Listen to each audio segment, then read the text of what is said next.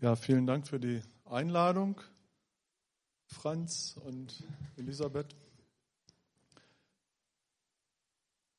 Ja, jetzt fehlt noch die PowerPoint irgendwie. Dann kann es losgehen. Genau. Am Donnerstag sah der Himmel in Wolfratshausen in Richtung Westen so aus. Irgendwie war ich ein bisschen irritiert, habe geguckt, da einer zu viel getrunken oder so. Und dann dachte ich, äh, ja, irgendwie hat jemand planlos Schleifen ge gezogen da am Himmel oder so. Und dann dachte ich, na, vielleicht sind das ja auch zwei oder drei oder vier Flugzeuge gewesen oder irgendwas, keine Ahnung.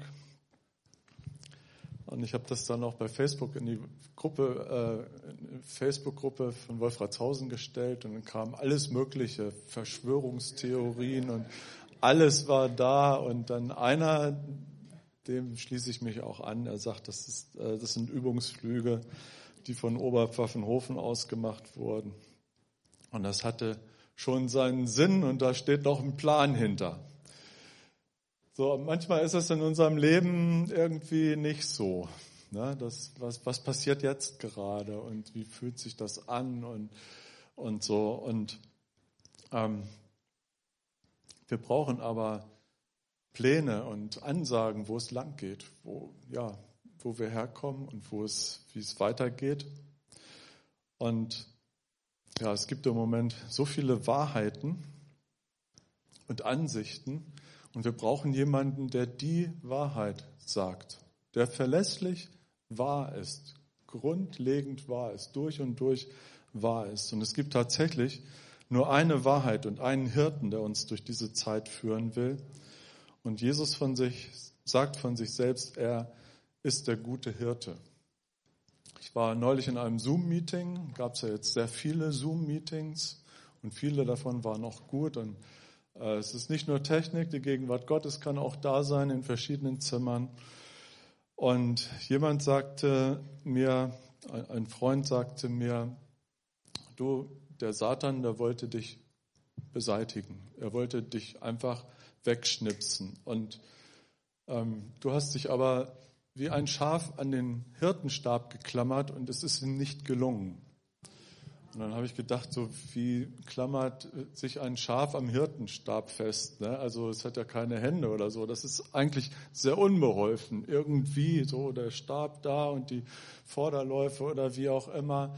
Und malt, malt sich ein Bild davon aus und so. Aber worauf es ankommt, ist die Nähe zum Hirten. Da zu sein, wo der Hirte ist. Ihn zu hören, die Wahrheit zu hören. Ähm, und er hat einen Plan für dein Leben, er hat einen Plan für mein Leben, für, für das CZM, für, für die Zukunft. Er hat, er hat einen Plan für unsere Zeit. Und wenn Jesus sagt, diese Dinge müssen geschehen, Kriege hin und her, Erdbeben hin und her, dann erschließt sich das uns nicht, warum es geschehen muss. Er sagt, es muss geschehen. Warum auch immer. Wir können dagegen beten und weiß ich was alles. Aber wichtiger ist, den auf den zu hören, der die Wahrheit sagt. Da zu sein, wo er ist und nicht irgendwo, okay, wo geschwurbelt wird oder irgendwas. So im Gegensatz zu seinem Gegenspieler, der uns Schaden zufügen möchte, bringt uns Jesus Leben. Jesus bringt Leben. Und wir lesen in Johannes 10, Vers 10 und 11, ein Dieb, jetzt Jetzt, genau. Ein Dieb will rauben, morden und zerstören. Ich aber bin gekommen, um ihnen das Leben irgendwie zu ermöglichen? Nein, in ganzer Fülle zu schenken. Und dann sagt Jesus von sich, brauchst nicht lange suchen, irgendwo, ich bin der gute Hirte. Ich bin der gute Hirte. Und Jesus sagt, der gute Hirte hat er prophetisch von sich gesagt, opfert sein Leben für die Schafe. Und er hat ein vollständiges Opfer für uns stellvertretend geleistet. Er hat unsere Schuld weggenommen, hat die Trennung zu Gott überwunden, die durch die Sünde da war. Und Jesus sagt, ich habe etwas getan für dich. Und es ist für uns wichtig, sich nah an diesen Hirten, an Jesus zu halten, bei ihm zu bleiben. Und David hat erlebt, wie wichtig es ist, nah bei Gott zu sein.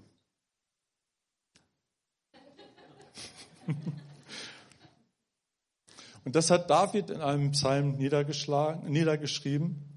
Und wer kennt ihn nicht im Psalm 23?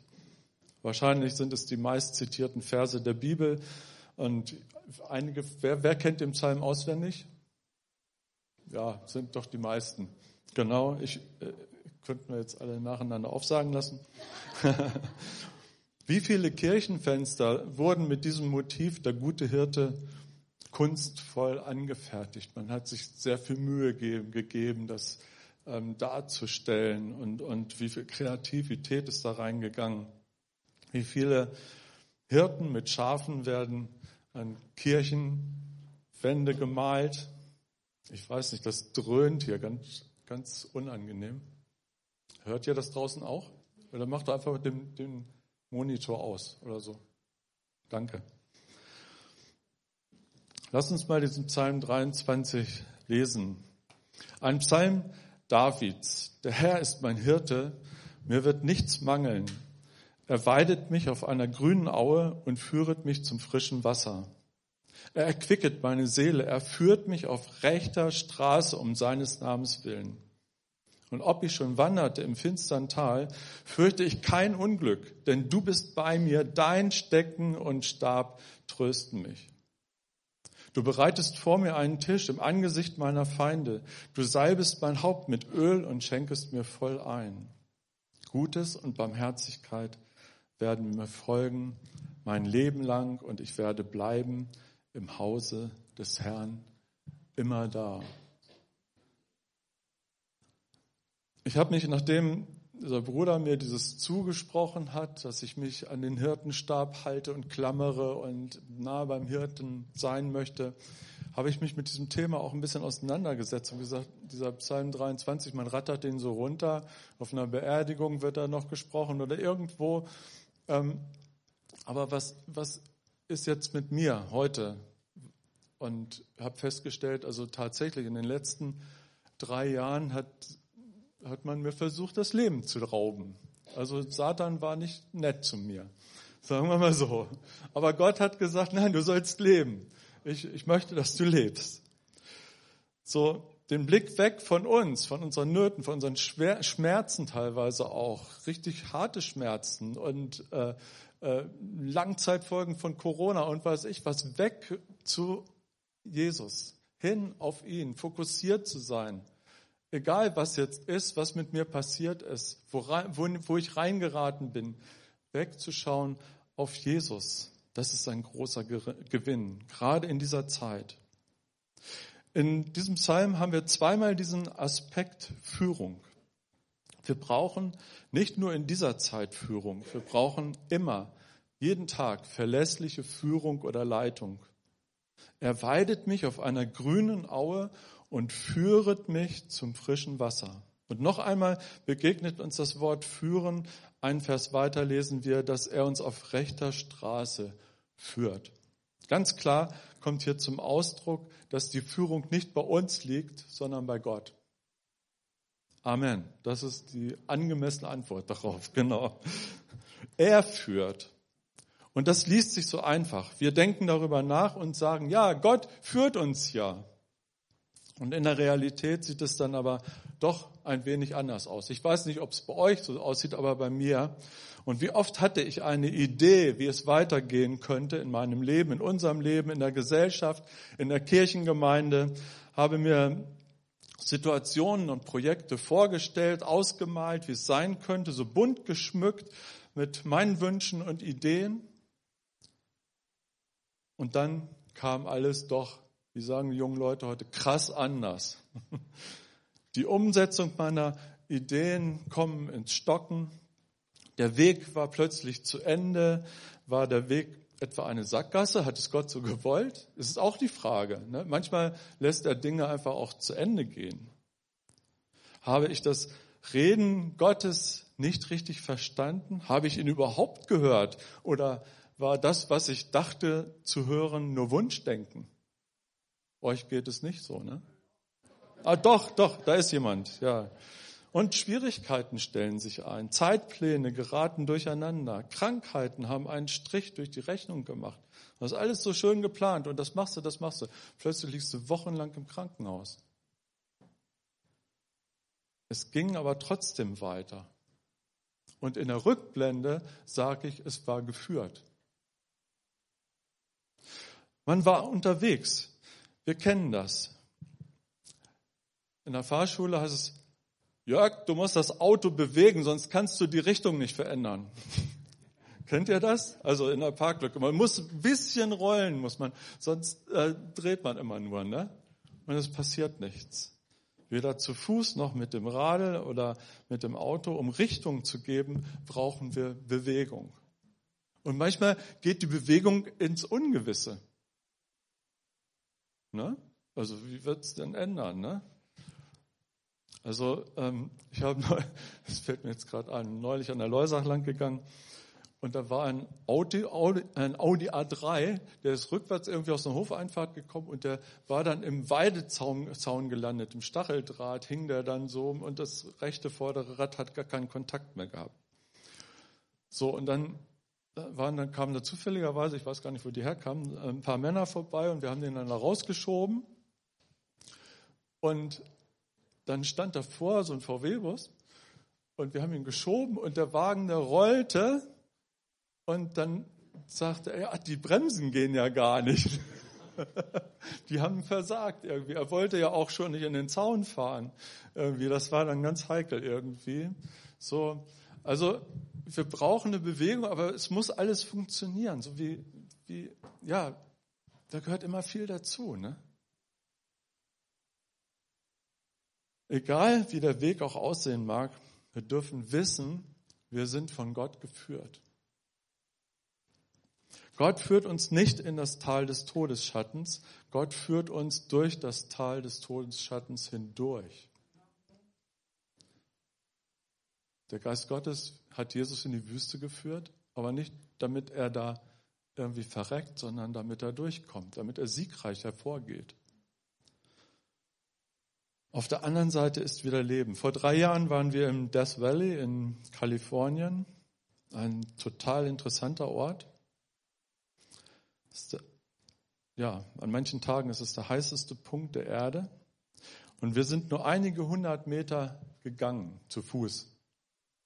Und das ist kein Ort, an dem man bleiben möchte und auch nicht bleiben kann. Da muss man durchgeführt werden. Da muss man einen Plan haben, eine Strategie, um da durch, durchzugehen.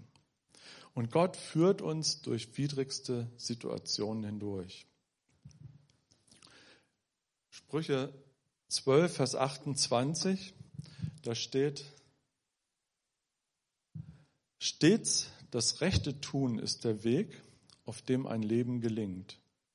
Auf eine, eine gut gebaute Straße ohne tödliche Gefahren. Also stets das rechte Tun ist der Weg, auf dem ein Leben gelingt. Eine gut gebaute Straße ohne tödliche Gefahren. Auch durch diese Zeit. Meine Großeltern, die kennt ihr nicht, Anton und Wilhelmine Delecta, oder kennt sie jemand? Das wäre cool. Anton und Wilhelmine Delecta sind als junges Ehepaar hochmotiviert nach Lemberg oder Lviv in, im Westen der Ukraine gegangen, um einen Bauernhof aufzubauen. Ihr erster Sohn kam dort zur Welt und dann wurden sie von ihrem Hof vertrieben. Und dann haben sie sich aufgemacht, haben alles, was sie irgendwie noch mitnehmen konnten, das war nicht viel, ähm, sind sie Richtung Westen gegangen und haben sich zwischen Berlin und Warschau niedergelassen und haben wieder einen Bauernhof aufgebaut. Wieder. Ne? Also wieder von vorne angefangen. Unterwegs haben sie den Verlust von kind, äh, ihrer, einiger Kinder erleben müssen, den Verlust, Verlust von Haus und Hof. Ähm, mein Großvater hat eine kleine Gemeinde gegründet gehabt die hat er zurückgelassen, zurücklassen müssen. Aber sie haben ihren Glauben an einen Gott, der führt, nicht verloren. Wir leben in einer Zeit großer gesellschaftlicher Herausforderungen und somit auch persönlicher Herausforderungen. Wir können uns ja nicht rausnehmen. Wir sind in allem mit drin, gefangen, involviert. Und Gott führt uns zum Leben. Leben im Überfluss. Ein reiches Leben. Oft erschließt sich für uns nicht, wie Gott führt. Unser Glaube ist stark herausgefordert. Und hier geht es um Vertrauen und Gott geschenkte Gnade, dieses Vertrauen leben zu können. Führung begegnet uns im Wort Gottes immer wieder. Heute ist gerade die Losung. Habt ihr das heute Morgen gelesen? Äh, Jesaja 42, Vers 16. Die Blinden will ich auf dem Weg leiten, den sie nicht wissen. Ich will sie führen auf den Steigen, die sie nicht kennen. Das ist unser Gott. Ich habe das nicht gewusst, dass es heute in der Losung ist. Das ist ganz interessant. Die Blinden will ich auf dem Weg leiten, den sie nicht wissen. So führt Gott. Ich will sie führen auf den Steigen, die sie nicht kennen. Ist das nicht eine geniale Zusage für, gerade für diese Zeit? Wir wissen nicht, was da für Zeichen am Himmel sind, wofür die da gerade üben und weiß ich was. Wir wissen das nicht. aber Gott führt uns. Wann immer wir von Führung lesen oder hören, werden wir feststellen, dass es unbedingt erforderlich ist, sich auf die Führung Gottes einzulassen. Immer hat es mit Gehorsam zu tun. Also ich kann sagen, meine Eltern haben mich geführt, geleitet, aber ich, an den Stellen, wo ich nicht gehorsam war, war das wirkungslos. Das kennen wir, solche Situationen ein tiefes Vertrauen auf Gottes Eingreifen inmitten unserer Lebensumstände. Manchmal reicht die Kraft mal gar nicht dazu, um zu beten, einen regelmäßigen Gebetsdienst zu haben oder äh, zu lesen, Sinn entnehmen, klar zu denken oder wie auch immer. Manchmal ist man einfach schwach, man ist krank oder irgendetwas. Und doch darf ich wissen, Gott führt mich. Es gibt so viele reißerische Meldungen in dieser Zeit, die uns den Schrecken in die Knochen jagen wollen. Und hier sich ganz bewusst der Führung Gottes anzuvertrauen, das ist eine Entscheidung bei dir und mir, ist das Beste, was wir machen können. Unsere Aufgabe ist es, nach den Wegen Gottes zu fragen. Und wir müssen diese Wege nicht erfinden, sie sind da. Auch die Beispiele, wie er führt, sie sind da. Und Jeremia bekommt von Gott den Auftrag, dem Volk Israel zu sagen, der Herr sagt, ich habe mein Volk gemahnt, haltet an, an auf dem Weg, den ihr geht, seht euch um und fragt, wie es euren Vorfahren ergangen ist. Dann wählt den richtigen Weg und folgt ihm, so wird euer Leben Erfüllung finden. Aber sie sagten, wir wollen nicht. Ich habe jetzt in dieser Zeit, in den letzten Monaten auch dann mal nachgedacht, was war denn da mit Wilhelmine und Anton Delekta? Äh, mal anhalten auf meinem Weg und wie hat Gott sie geführt? Was ist daraus geworden? Und Gott hat gesegnet, vielfach gesegnet, vielfältig gesegnet. Wie oft habe ich Gott nach dem Weg gefragt? Und dann hat er auch geantwortet. Und dann habe ich auch diese, diese Worte genommen wie, sie, wie ich sie verstanden habe. Und dann habe ich einen Fehler gemacht. So im Nachhinein das, hat sich das als Fehler entlarvt. Ich habe sie in meinen Kontext gepackt. Ein prophetisches Wort, das mir vor zehn Jahren zugesprochen wurde, das hat vor fünf Jahren eine andere Bedeutung gehabt als heute. Und manche Sachen sind gar nicht für die Zeit.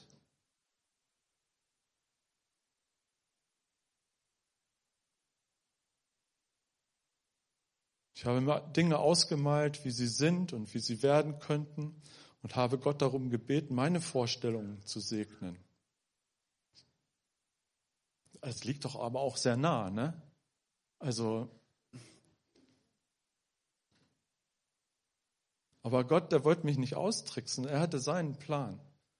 Er ist der, der war, der ist und der kommende. Er ist, er ist in einer anderen Zeitdimension wenn er etwas sagt, dann sagt er es und es geschieht. Aber wann, das wissen wir oft nicht.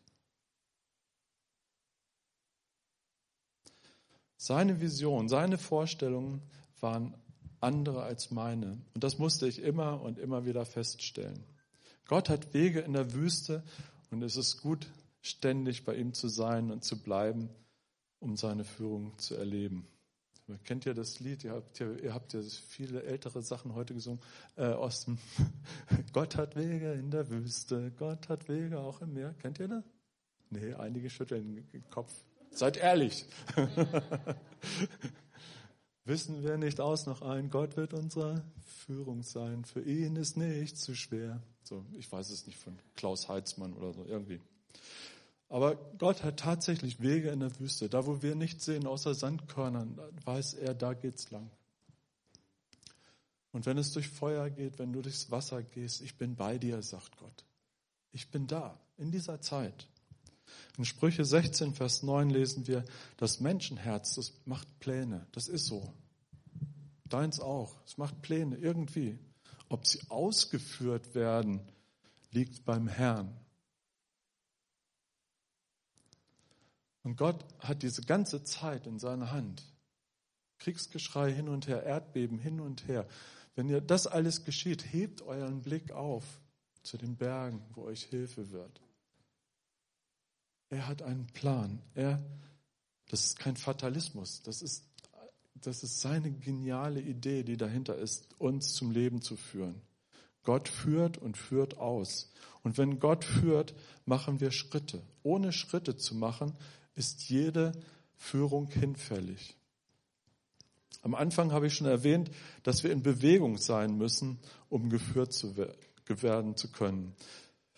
Eine unserer, unserer Töchter äh, war, war manchmal kaum zum Gehen zu bewegen. Und sie schaute sich die Beeren an, die Sträucher. Sie interessierte sich, für, interessierte sich für jeden kleinen Stein. Die war noch klein, ich weiß nicht, so zwei, drei Jahre oder so.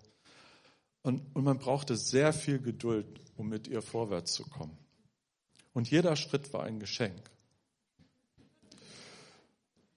Heute wissen wir, sie hat sich wirklich alles genau angeschaut. Und sie kann heute, sie ist eine begnadete Zeichnerin. Inzwischen ist sie äh, Medien- und Designwissenschaftlerin und äh, kann Dinge aufmalen. Äh, das denkst das kann gar, das kann man gar nicht malen. Also das ist, sie ist so detailverliebt und so und die kriegt so viel Gutes hin und kann davon gut leben. Aber damals wussten wir nicht, was das ist. Ne? Später ist sie dann viel gelaufen und sogar das Wort Marathon hat sie nicht abgeschreckt. Und bemerkenswert ist der, der hebräische Ursprung des Begriffs für Schritte. Also wenn ein kleines Kind Schritte macht, macht es kleine Schritte. Und wenn wir im Alter sind, machen wir auch wieder kleine Schritte. Zwischendurch machen wir große Schritte, manchmal laufen wir. Ähm,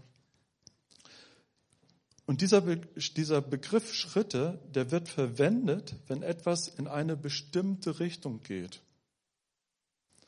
Also wenn der, dieser, diese Flugzeuge da oben Kreise am Himmel gemacht haben, dann würde das auch als Schritte gelten.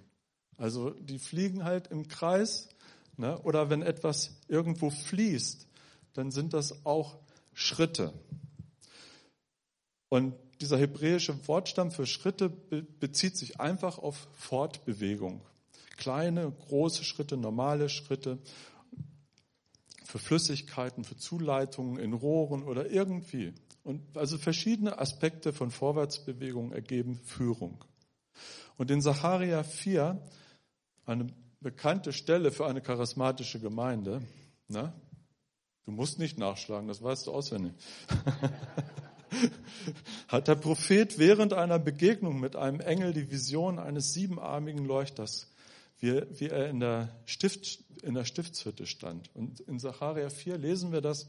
Äh, wieder kam der Engel, also es ist eine weitere äh, Vision, die der Sacharja da bekommen hat, der jeweils mit mir sprach. Er rüttelte mich auf, wie jemand aus, wie man jemand aus dem Schlaf weckt und fragte mich, was siehst du? Ich antwortete, ein Leuchter aus Gold. Er trägt oben ein Ölbecken, an dessen Rand ringsum sieben Lichtschalen angebracht sind. Und jede Schale hat sieben Schnäbel für die Dochte. Links und rechts ragt über dem Leuchter je ein Ölbaum auf. Was hat das zu bedeuten, Herr? Verstehst du es nicht? fragte der Engel. Nein, Herr, erwiderte ich. Und er sagte, dies ist das Wort des Herrn für Zerubabel. Nicht durch menschliche Macht und Gewalt wird es dir gelingen, sondern durch meinen Geist. Das sage ich, der Herr, der Herrscher der Welt. Das hat mal jemand versucht darzustellen. Also das ist schon 700 Jahre alt, das Bild. Ähm, ein Josef Asafati. Man findet das in der Biblioteca Nacionale de Portugal. Und dieser Leuchter, der wurde so angefertigt, ähm, dass er nicht von Menschenhand mit Öl nachgefüllt werden musste. Oben wurde eine Schale angebracht, die das Öl auffing und jede der sieben Lampen erhielt sieben Schnäbel oder Röhrchen, um das Öl aus der Schale zu den Lampen zu leiten. Auf jeder Seite des Leuchters stand ein Olivenbaum.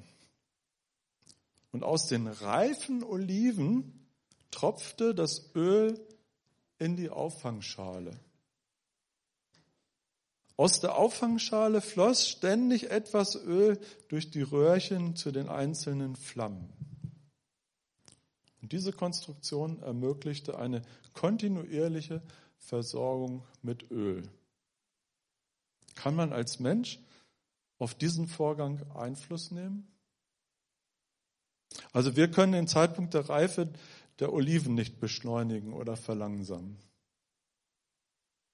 Können wir nicht. Mit unserem Zutun säuft die Flamme ab oder geht wegen Mangel an Öl aus. Wir haben ja schon Schwierigkeiten, unsere Blumen zu pflegen. Ne? Viele, die 90 Prozent aller Blumen werden irgendwann ertränkt. Ne? Also die wenigsten verdursten, vertrocknen. Zacharia fragt, was das zu bedeuten hat, und der Engel antwortet ihm, nicht durch menschliche Macht und Gewalt wird es dir gelingen, sondern durch meinen Geist. Das sage ich, der Herr, der Herrscher der Welt. Dieses Bild hat auch mit Schritten zu tun, Führung. Es ist ein Teil der Führung Gottes, so wie er es macht. Eine geniale Idee, ne? Ja? Dieses Bild wurde Zacharia gezeigt, als es Israel nicht so gut ging. Sie waren zwar aus der Gefangenschaft befreit worden, aus der babylonischen Gefangenschaft, und sie waren schon zehn Jahre zurück. Und sie hatten angefangen, Jerusalem wieder aufzubauen, den Tempel wieder aufzubauen, aber die Luft war raus. Kennt das hier irgendjemand? Nee, ne? Frust macht sich breit. Der Blick auf die Bauruine des Tempels machte alles nicht besser. Jeden Tag gehst du vorbei und siehst, oh, ist noch nicht fertig. Da fehlt noch was. Und dann kam Kritik dazu. Vielleicht von innen, manchmal auch von außen. Die von innen ist schwieriger. Haben wir den richtigen Leiter? Wie soll es weitergehen? Und in dieser Phase der Frustration und Hilflosigkeit kam der Engel und zeigte Zacharia dieses Bild. Was Gott durch uns tut, geschieht nicht durch menschliche Kraft und Anstrengung, durch unsere Weisheit, durch unsere Ideen, sondern durch die Macht des Heiligen Geistes. Gott leitet jeden unserer Schritte und stärkt jeden Schritt mit der Gegenwart seines Geistes. Und sei heute Morgen ermutigt, dass ein guter Hirte dich führt und befähigt, seine Wege zu gehen. Er möchte dich an sein Versprechen erinnern, deine Schritte zu lenken bis hin zu ihrem Tempo und der Länge ähm, deines Schrittes. Ich lese, manch, ich lese meistens fünf Bücher parallel. Ein englisches Buch, damit mein Englisch nicht ganz verkümmert. Dann, äh, das lese ich auch meistens laut, damit ich es auch aussprechen kann. Ähm, Jetzt neulich habe ich einen Thriller gelesen, nebenbei. Dann lese ich die Bibel, die lese ich meistens, wenn ich nachts wach werde, so um zwei Uhr. Also, also die Bibel, die auf meinem Nachttisch liegt. Also eine andere Bibel lese ich häufiger. So, Äh, dann lese ich eine Biografie und ein christliches Sachbuch. So. Und dann ist es mal passiert, immer wieder mal passiert, dass ich ein Buch sechs Wochen nicht angepackt habe. Und dann nehme ich das Buch und schlage es auf und gucke, wo muss ich jetzt weiterlesen? Und es spricht genau in meine Situation hinein. Als wenn jemand gesagt hat, lass das Buch jetzt sechs Wochen liegen, du brauchst es dann und dann. Kennt ihr sowas? Und das ist Gottes Führung. Er leitet uns. Auf, auf unerklärliche Weise macht er das. Er weiß, wann du überfordert bist, wann du eine Pause brauchst, wann du mal wieder in die Berge gehen solltest und wann du mal wieder was Schönes essen solltest. Auch vielleicht mal fasten solltest oder wie auch immer. Wann du für die Regierung beten solltest und wann du ihm vertrauen solltest, dass er es in die Hand hat. Denn dieses Überbekümmertsein und dieser Aktivismus und äh, ich, ich muss jetzt beten, es ist auch nicht so gesund, ne? Oder? Uwe Schäfer hat mal gefragt, ist hier jemand, der schon mal das Gefühl hatte, dass er genug gebetet hatte? Hat sich keiner gemeldet. Es waren ein paar hundert Leute da, aber ja, es kann auch so ein, so ein Druck sein. Ne? Also ich, ich für mich sage, ich bete im Geist. Und wenn ich nachts wach werde, dann bruppelt das in mir in Sprachen ich, es betet in mir. Und wenn Gott mich gebrauchen will, dass ich irgendwas mit Namen ausspreche, dann mache ich das. Aber ich habe nicht diesen Druck, ich muss jetzt erstens, zweitens, drittens. Ich hatte mal eine Gebetsliste mit 200 Leuten, für die ich gebetet habe. 200 Leute, jeden Tag. Hatte ich mal.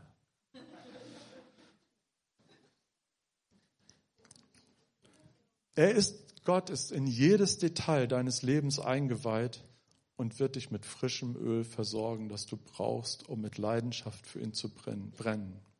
Er wird dich auf die alten Pfade der Gerechtigkeit führen. Das ist echt so ein Ausspruch, ne? Auf die alten Pfade der Gerechtigkeit. Das, was sich bewährt hat vor Gott, in seiner Gegenwart, in sein, vor seinem Angesicht, da wird er dich hinbringen. Du wirst da bleiben. Es ist nicht deine Anstrengung, sondern seine Gnade über deinem Leben. Unser Leben geschieht nicht willkürlich. Gott hat einen Plan, einen guten Plan für dich und mich in dieser Zeit, genau in dieser Zeit. Und Jesus sagt, Johannes 14, Vers 6, die letzte Bibelstelle, Jesus spricht zu ihm, ich bin der Weg und die Wahrheit und das Leben. Niemand kommt zum Vater als nur durch mich. Und das ist der wichtigste Weg des Lebens, Jesus persönlich kennenzulernen, ihm zu vertrauen. Er ist der gute Hirte, der dich sicher durch diese und jede andere Zeit führen will und wird. Du hast gesagt, du kennst ja alle, aber ich weiß nicht, ob alle wirklich diesen Glauben an Jesus Christus haben. Und ich möchte dich ermutigen, Jesus persönlich kennenzulernen, ihm zu vertrauen wenn du sagst, oh Mensch, irgendwie ist diese Beziehung schon ein bisschen eingeschlafen, das alles, ach, hör mir auf mit Psalm 23, kenne ich schon seit 60 Jahren oder so. Nimm ihn mal wieder und lass ihn mal leben. Lass ihn mal leben. Ein Freund von mir ist auf tragische Weise mit, seinem, mit dem Fahrrad tödlich verunglückt. Und während er verunglückt ist, saß seine Frau auf, der, auf einer Bank, nicht weit weg von dieser Unglücksstelle. Und sie hat ganz bewusst diesen Psalm 23 vor sich hingesprochen und ihn buchstabiert. Das sagte sie mir nach der Trauerfeier oder vor der Trauerfeier. Und Gott war da. Und sie wusste, ich habe mich damit beschäftigt, damit ich weiß, ich habe einen guten Hirten, auch in diesem schweren Moment des Verlustes meines Mannes. So wie Jesus sich seinem Vater anvertraut hat und durch seine Zeit geführt wurde, darfst du dich Jesus anvertrauen und dich durch diese Zeit, diese besondere Zeit, in der wir leben, durchführen lassen. Nicht logisch erklärbar, nicht mit Gewalt, nicht mit guten Beziehungen und brillanten Ideen. Und auch das, was wir uns immer so ausschmücken, müssen wir meistens wegschmeißen. Aber auf seine Weise, mit seinen Möglichkeiten wirst du durch Gottes Geist geführt werden, mit übernatürlichen Überraschungsmomenten. zu seiner Ehre. Amen.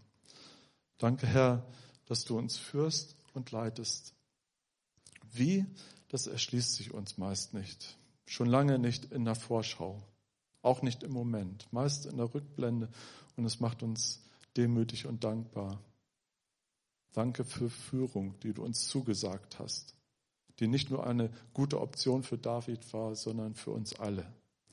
Danke, dass du führst und leitest. Hilf uns, unser Vertrauen ja aufs Maximum aufzudrehen, unseren Glauben auf dich zu richten und die Nähe zu dir zu suchen, damit wir die Führung erleben und nicht verpassen. Danke, Herr, dass du mit jedem Einzelnen bist in dieser Zeit. Amen.